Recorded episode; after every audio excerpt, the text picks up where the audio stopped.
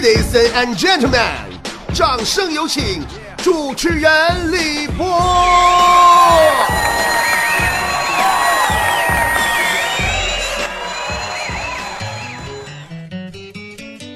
最近呢，咱们节目组新来个新同事，嗯，叫嘎子，嗯，就是说普通话，就是咱们村里来新人了。前两天吧，咱走校园脱口秀舞台演出时候，很多在现场的菠菜们都见过他了，都能有印象。我给你们提个醒啊，就是那个，就在我上场之前热场主持那个，那个，哎呀，挺大脑瓜子，穿个裤衩子，戴个小帽子，还有点小胡子。哎呀，就那个，哎呀，就那个热场时候那个领现场观众练习绕口令大尾巴鸡那个。哎，对了，你这么说你们不就明白了吗？是不是印象很深刻呀？啊，对，后来那个最后小品那个演小品的时候，他不还演个猴嘛，死的老惨了。那么今天节目当中啊，我就跟大家伙好好唠唠俺们这个新同事，不唠不行了。嘎子，哎呦我去，老二了，实在受不了了，我再不跟你们唠唠啊，我都能憋疯。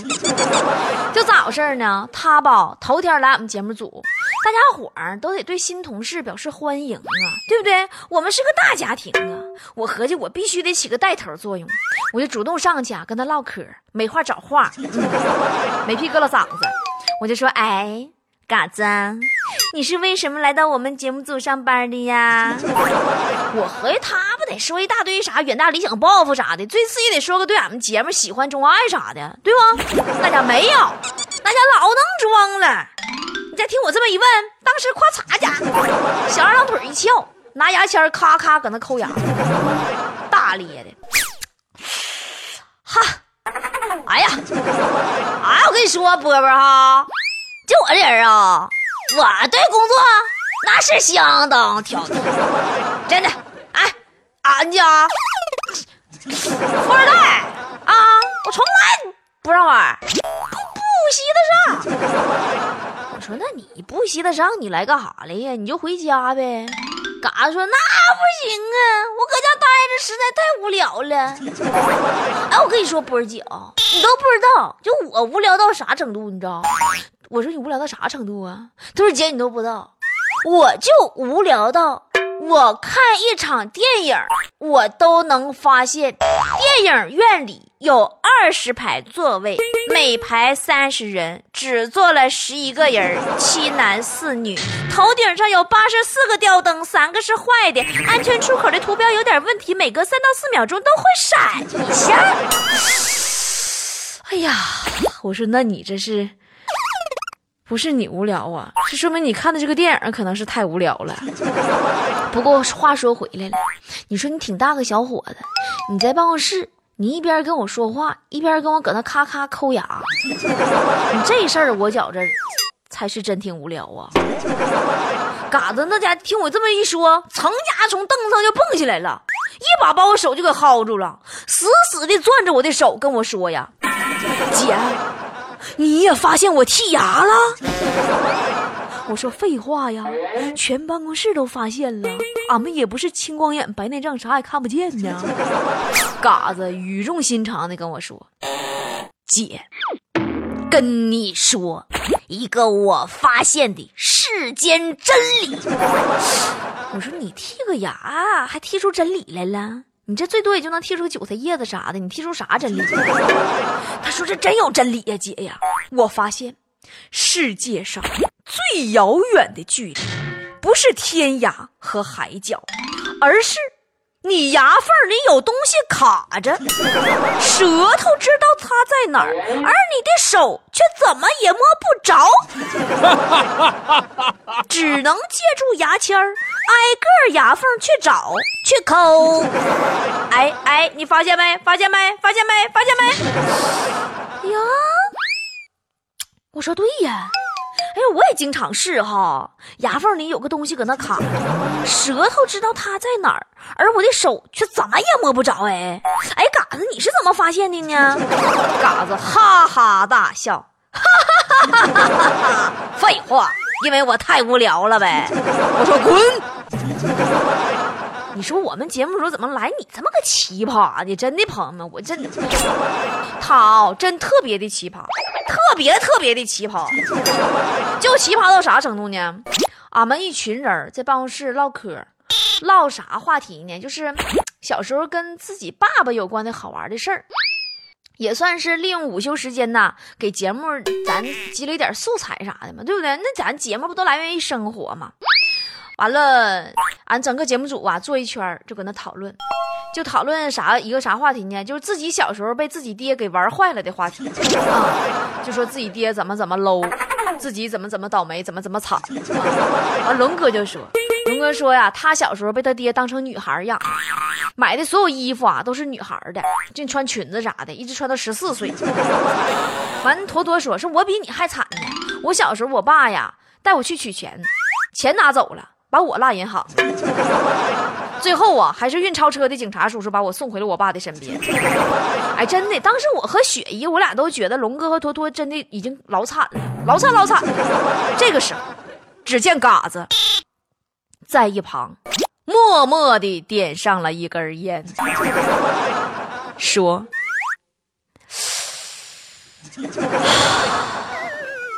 我小的时候，我跟我爹散步，走着走着，前边来了一个特别特别大的狼狗，过来要咬我们，我爹把我一把拽起来，当棍子使，当。”我的脑袋挨着狗头的时候，我就被干晕了，啥也不知道了。后来到医院缝了三针。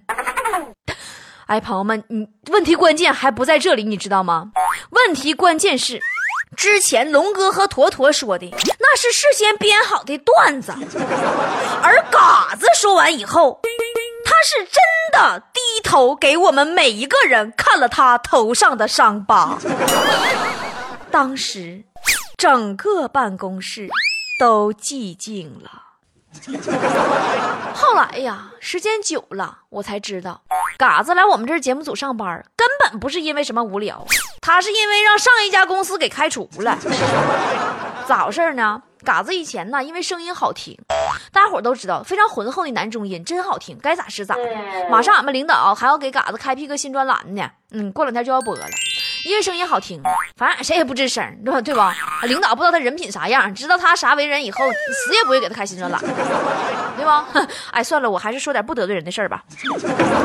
刚才说到嘎子咋的了？对，嘎子让之前公司开除出来的。嗯，完了呢，对应的声音好听嘛。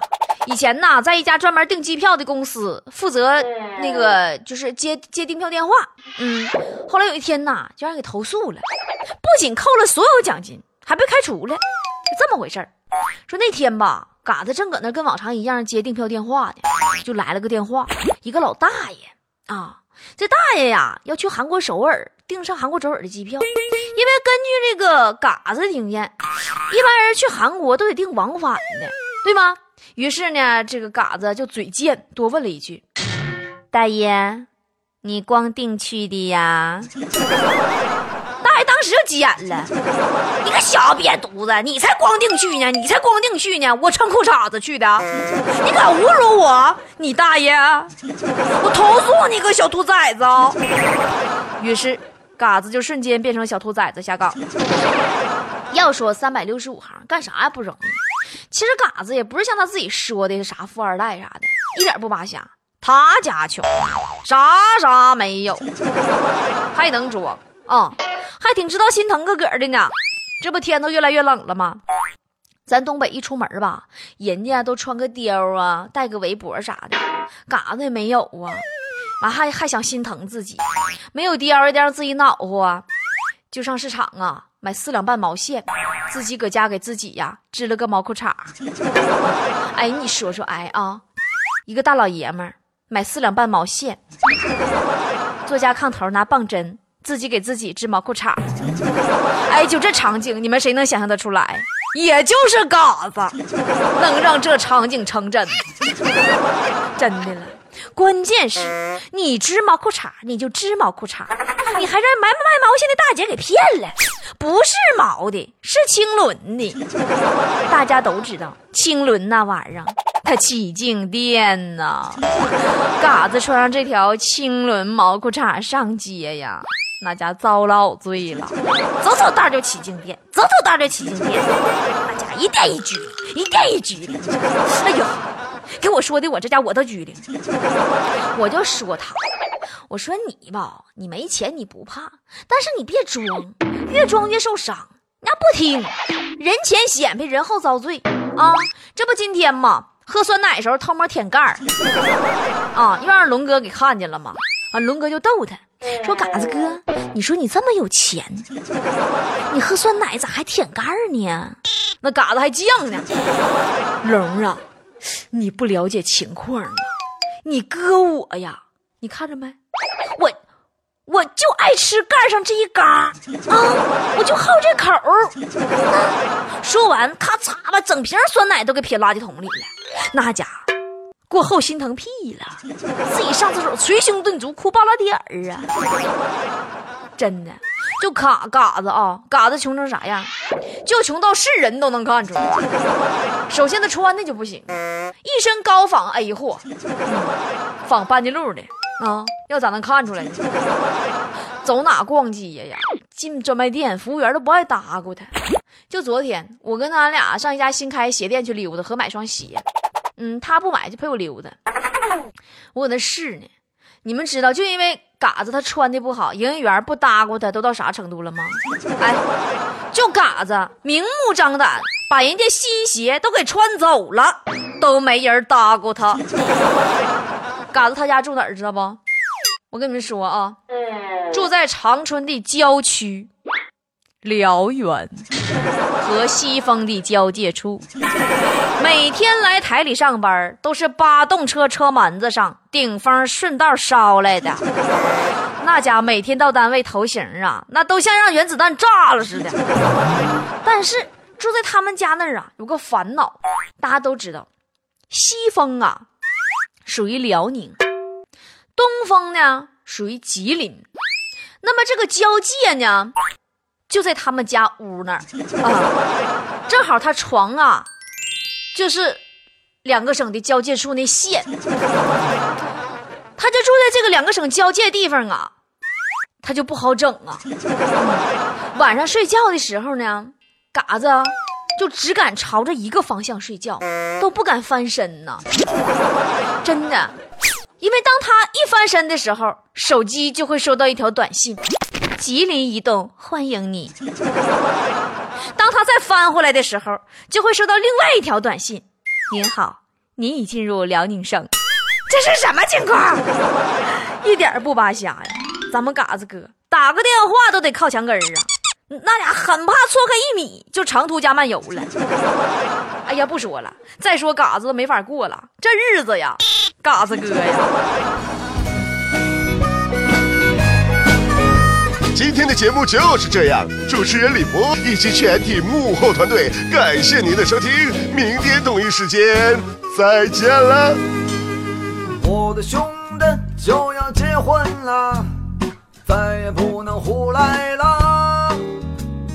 如果你还放不下另一个他，放心，还有我们呐。我的姑娘就要结婚了。再也不能胡来了。如果你还放不下另一个他，放心，他早把你忘了。其实我们就是一帮无聊的单身汉，吃葡萄葡萄就说葡萄酸。其实我们很早就想嫁人，可好男人都已结了婚。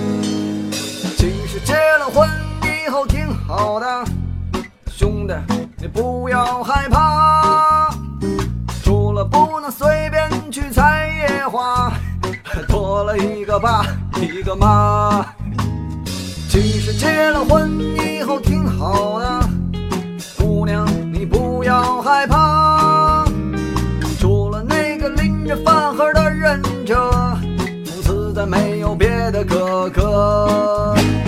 结了婚的男人其实很幸福。像头猪